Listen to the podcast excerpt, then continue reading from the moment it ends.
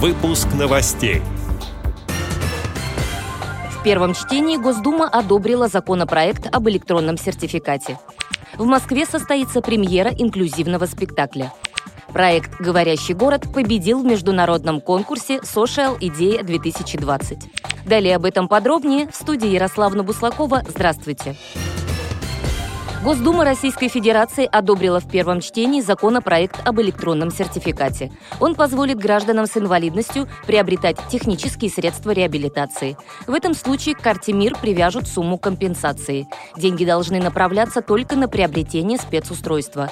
Купить изделие можно в том числе и онлайн. ТСР гражданин выбирает сам, а его стоимость частично или целиком оплачивается электронным сертификатом. Вместе с тем, после принятия закона у людей с ограниченными ограниченными возможностями здоровья также сохранится право брать изделия в фонде социального страхования или получать компенсацию по факту покупки, сообщает Минтруд. Сегодня в столичном театре «Русская песня» состоится премьера инклюзивного спектакля. Зрители увидят пять пьес, которые написали подростки с инвалидностью. Воплотили идеи в жизнь профессиональные актеры и режиссеры.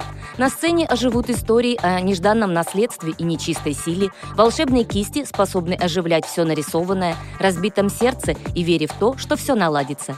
Люди с ограниченными возможностями здоровья будут играть вместе с Надеждой Исаевой, Романом Поповым, Евгением Бонифатовым, Ахматовым, Александром Сигуевым. Гостей обеспечат тифлокомментарием и переводом на жестовый язык. Вход бесплатный. Необходимо забронировать место заранее. Подробности на сайте и на страницах в соцсетях общественной организации «Перспектива». Проект «Говорящий город» победил в международном конкурсе Social Idea 2020. Система радиоинформирования стала лучшей в номинации, посвященной решению социальных проблем и улучшению качества жизни населения. Всего в конкурсе приняли участие более 400 проектов из России и стран СНГ. Эксперты оценивали уровень готовности программ к реализации, а также социальную значимость разработки и бизнес-потенциал проекта. Напомню, сегодня «Говорящий город» устанавливается на транспорте, входах в метро, в учреждениях культуры, торговых центрах, социально значимых объектах и светофорах Санкт-Петербурга и ряда других городов России. Датчик передает на мобильные устройства информационные сообщения, после получения которых человек определяет точное местоположение входной двери или другого объекта, передает информационный портал «Реабилитационная индустрия России».